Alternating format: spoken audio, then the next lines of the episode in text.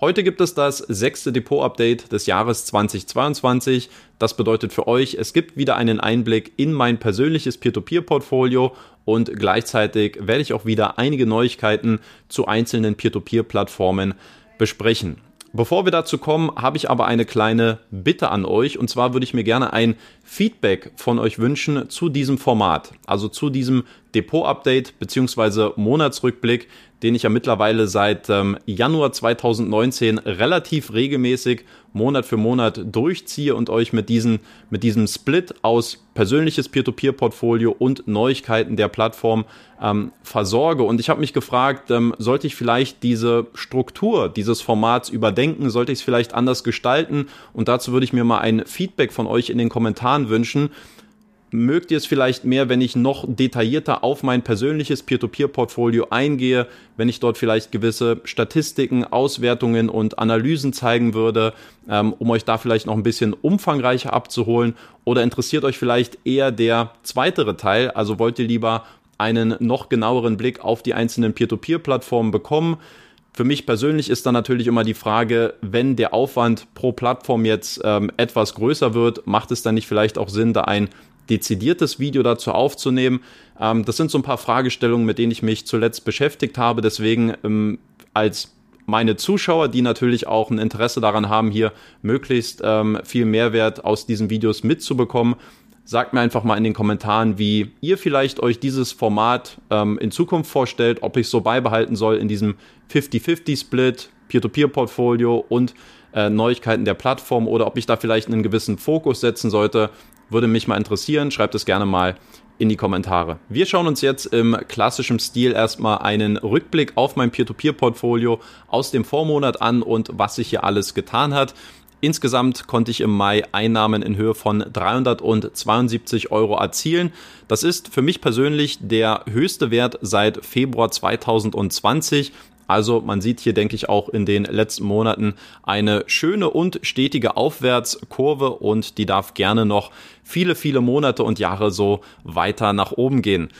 Bei den Einnahmen selbst muss ich sagen, gab es eigentlich durch die Bank hinweg ähm, sehr gute Ergebnisse bei allen Peer-to-Peer-Plattformen, ähm, sodass ich jetzt eigentlich keinen einzelnen Posten explizit hier nochmal hervorheben möchte, so wie ich es in den äh, letzten Monaten eigentlich immer auch getan habe. Stattdessen schauen wir mal auf die Performance und hier ist mir aufgefallen, dass es jetzt äh, zunehmend ähm, Plattformen gibt, die bei mir jetzt auch im zweistelligen Renditebereich landen, was natürlich eine schöne Entwicklung ist.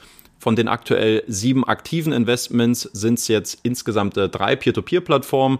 Peerberry führt hier das Feld an mit 11,3 Prozent.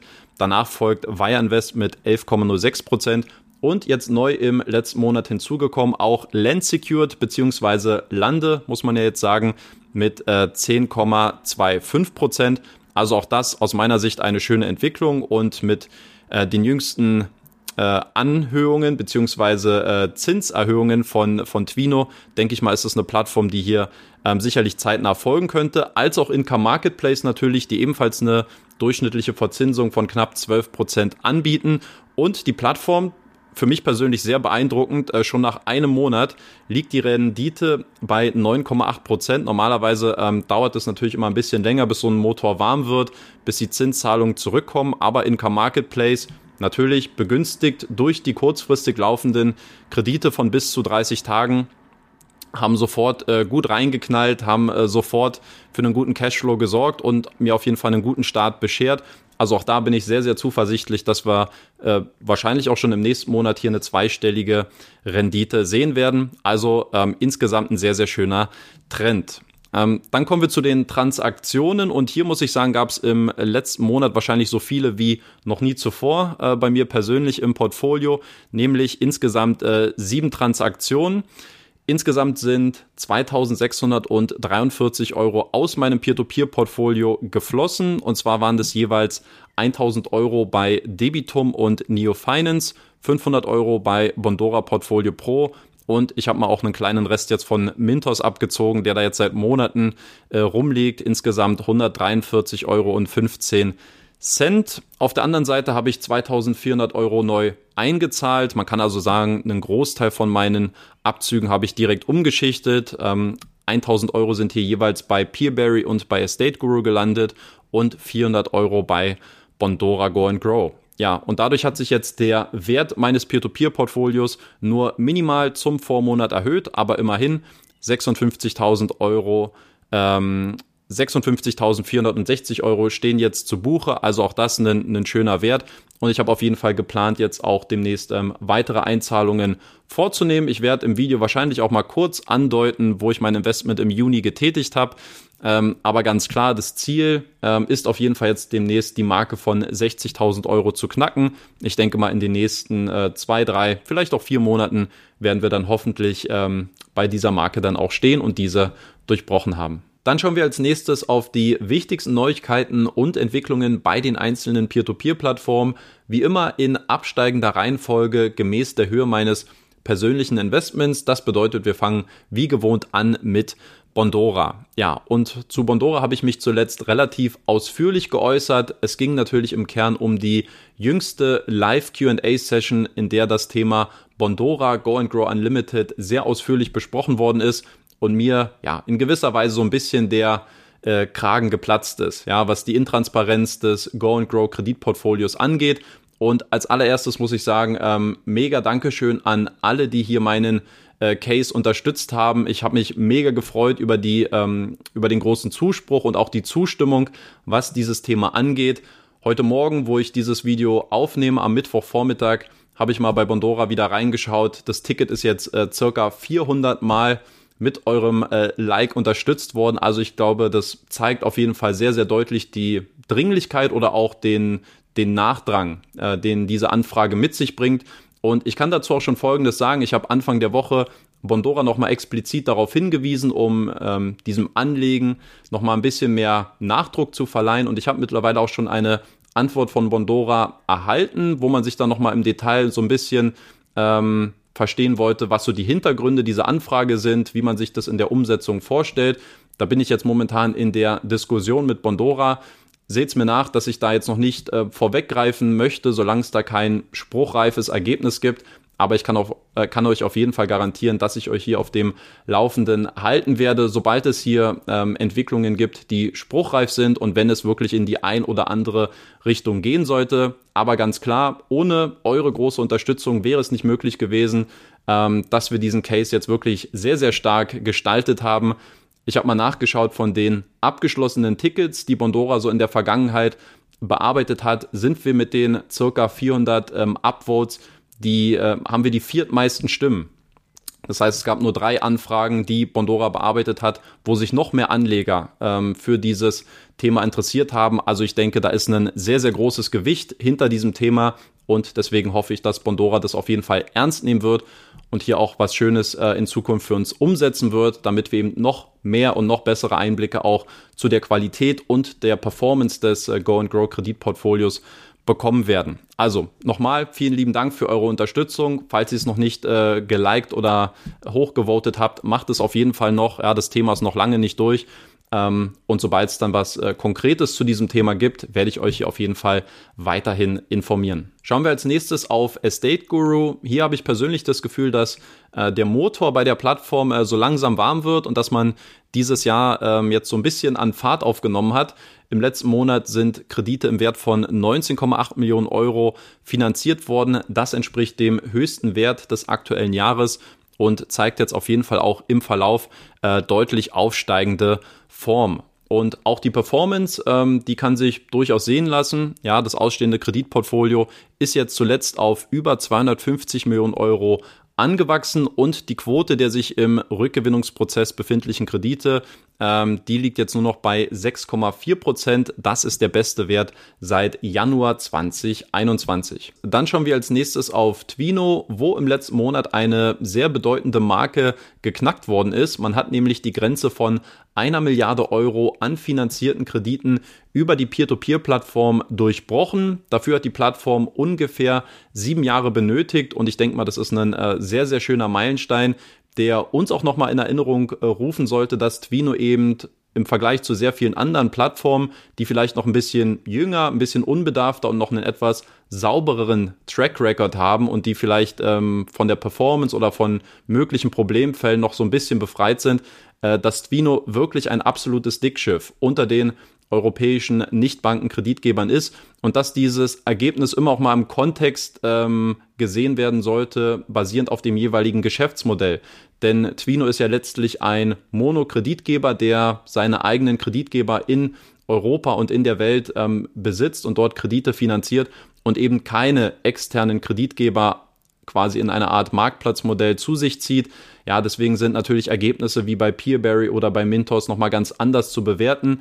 Und wenn man Twino mal vergleicht, zum Beispiel mit einer Plattform wie Bondora, die ja sogar noch länger im Kreditgeschäft unterwegs ist, ja, schon seit 2008, 2009 ähm, und die momentan nur bei nur auch immerhin ein gutes Ergebnis bei circa 600 bis 620 Millionen Euro steht, dann verdeutlicht äh, das schon nochmal, dass Twino eine durchaus sehr, sehr exponierte Stellung besitzt und auf jeden Fall äh, zu den absoluten Dickschiffen auch in Kontinentaleuropa ähm, gehört, wenn es um die Nichtbanken-Kreditvergabe äh, geht. Also, das sollte man auf jeden Fall äh, honorieren. Schönes Ergebnis, auch wenn es jetzt zuletzt vielleicht mal so ein bisschen unruhig um die Plattform äh, gewesen ist.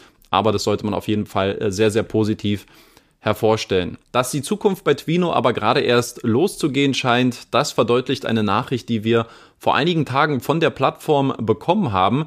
Twino hat nämlich kommuniziert, dass man demnächst eine größere Finanzierungsrunde abschließen möchte und im Rahmen dessen man auch eine Crowdfunding-Kampagne für uns als, sage ich mal, kleinere Privatanleger gestartet hat, was uns jetzt wiederum die Möglichkeit gibt, auch selbst Teilhaber und Gesellschafter an der Twino-Plattform zu werden. Da würde mich mal in den Kommentaren interessieren, wer von euch ähm, diese Option in Erwägung zieht. Es ist ja mittlerweile recht ähm, populär geworden, dass Crowdfunding-Kampagnen auch als Teil der Finanzierung bei vielen Peer-to-Peer-Plattformen eingesetzt werden. Ganz vorne steht da natürlich ähm, Estate Guru, die jetzt, glaube ich, schon die dritte Runde, die dritte Crowdfunding-Kampagne via CDAS ähm, gestartet und ich glaube auch schon finalisiert haben. Also vielleicht mal von euch in die Kommentare, ähm, wie ihr dieses Konzept insgesamt findet, ob ihr euch gerne auch als Gesellschafter an diesen Plattformen beteiligen wollt und wie es vielleicht auch bei Twino jetzt im Speziellen aussieht. Ähm, zu der Kampagne selbst, die Twino startet, gibt es jetzt schon einige Informationen. Ich finde, das hat man sehr schön ähm, auf so einer Landingpage mal zusammengefasst und hier auch schon die wichtigsten Punkte abgegriffen, die man jetzt bereits zu diesem frühen Stadium, es geht ja erstmal noch um die Registrierung dafür, ähm, freigeben konnte. Also Themen wie Bewertung, Aktienpreis, ähm, da haben wir noch gar keine Informationen zu. Ähm, was wir allerdings haben, ist ähm, so ein bisschen das Ziel. Also was verbindet Twino quasi jetzt mit dieser Finanzierung? Was möchte man mit diesen äh, Geldern effektiv machen? Und für mich sehr, sehr interessant, äh, Twino möchte jetzt so ein bisschen die Vorteile dieser Investment ähm, Brokerage Lizenz versuchen auszunutzen. Man möchte jetzt sein Produktangebot erweitern und sich im Neo Broker Geschäft etablieren. Also richtig gehört, man möchte ähm, in Zukunft den Handel mit Aktien, mit Kryptowährungen, mit Rohstoffen, äh, mit ETFs jetzt auch über Twino abwickeln. Ähm, und das ist ein sehr, sehr interessanter äh, Move aus meiner Sicht, der natürlich so ein bisschen auch die Frage offen lässt, okay, was wird denn Twino effektiv von anderen Brokern unterscheiden? Warum sollten Anleger diesen Trade ähm, effektiv bei Twino machen? Und welchen Stellenwert besitzt jetzt eigentlich auch ähm, das Kreditvergabegeschäft? Und wie, äh, wie plant Twino auch hier vielleicht in äh, neuen Märkten oder in bereits etablierten Märkten zu wachsen? Also wo steckt da eigentlich noch dieses Wachstumspotenzial? Eine Frage, die ich auch immer mal äh, mit Twino direkt kommuniziere. Ähm, aber diese beiden Fragen habe ich jetzt auch mal öffentlich in dem äh, in dem Slido heißt es, glaube ich, gestellt. Ähm, da, wo es jetzt auch die ähm, Live-QA-Session von Twino geben wird und wo es dann auch Antworten zu diesen Fragen hoffentlich geben wird. Zum Zeitpunkt, wo ich dieses Video aufnehme, am Mittwochvormittag, ähm, weiß ich noch nicht, was die Ergebnisse bzw. die Antworten auch aus dieser Session sein werden. Ähm, ich werde es gerne nachreichen. Erste Anlaufstelle für euch bitte die Facebook-Gruppe, die Community Rethink Peer-to-Peer-Kredite. Dort fasse ich in der Regel immer so ganz grob die wichtigsten Ergebnisse ähm, zusammen und gebe da auch mal eine Einschätzung zu. Ansonsten geduldet euch noch ein bisschen, dann gibt es da vielleicht auch noch mal ein separates Video dazu oder spätestens äh, dann im nächsten Depot-Update. Auch die nächste Plattform, nämlich Wire Invest, vermittelt mir aktuell das Gefühl, dass man hier auf einem guten Weg ist und dass man so ein bisschen jetzt den Schwung aus den letzten Monaten weiter mitnimmt ähm, und jetzt auf einem guten Weg ist, auch 2022 hoffentlich mit einem guten Ergebnis abzuschließen. Jetzt zuletzt im Mai sind insgesamt 6,74 Millionen Euro an Krediten über den Ladentisch gegangen. Das entspricht dem höchsten Wert des aktuellen Jahres und es ist auch der zweithöchste Wert seit Dezember 2019. Also eine schöne Entwicklung, ähm, wenn man sich mal diese Zahlen bei Wire Invest ansieht und dass dieser Weg ähm, noch nicht, noch lange nicht zu Ende sein soll. Das ähm, vermitteln auch so ein bisschen die letzten Neuigkeiten, die Wire Invest kommuniziert hat. Denn ganz klar, nach der Cashback-Kampagne ist äh, vor der Zinserhöhung ähm, jetzt am 1. Juni ist angekündigt worden, dass alle Kreditgeber auf Wire Invest die Verzinsung einheitlich auf 12% angehoben haben. Also ich denke mal, das sollte doch Anreiz genug sein, um hier weiter Gas zu geben und um die gute Performance auch bei Wire mitzunehmen. Und ich sehe hier auf jeden Fall einen sehr, sehr guten Trend bei der Plattform.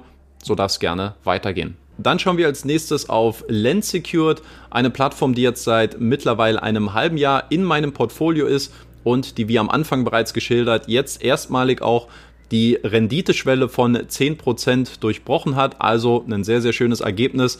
Und das Ziel, was ich damals ja auch in dem Video formuliert hatte, ist es möglich, mit Agrarkrediten eine zweistellige Rendite zu erzielen mit bis zu 12 Prozent. Die kann mittlerweile ähm, bejaht werden, zumindest äh, was dieses sechsmonatige Zwischenfazit angeht. Insgesamt ähm, absolut reibungslos, wie die Plattform bis jetzt ähm, operiert und arbeitet.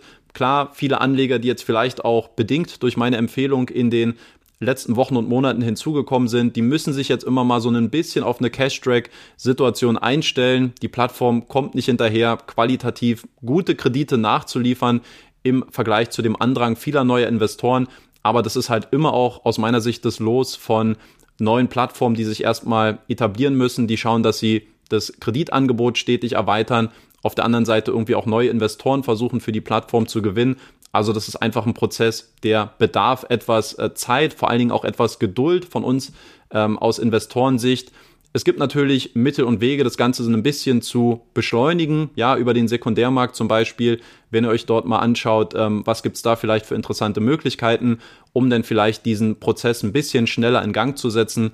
Aber ansonsten ähm, einfach nochmal ein kleiner Reality-Check, dass alle, die sich jetzt vielleicht auch nochmal neu bei Land Secured beziehungsweise Lande, darauf kommen wir gleich noch, ähm, anmelden, dass man einfach ein bisschen Geduld mitbringt und die Plattform in Ruhe seine Arbeit machen lässt und da dann auch ein bisschen Nachsicht hat, ähm, weil es eben auch eine sehr junge und kleine Plattform ist, die langsam äh, Stück für Stück wachsen sollte.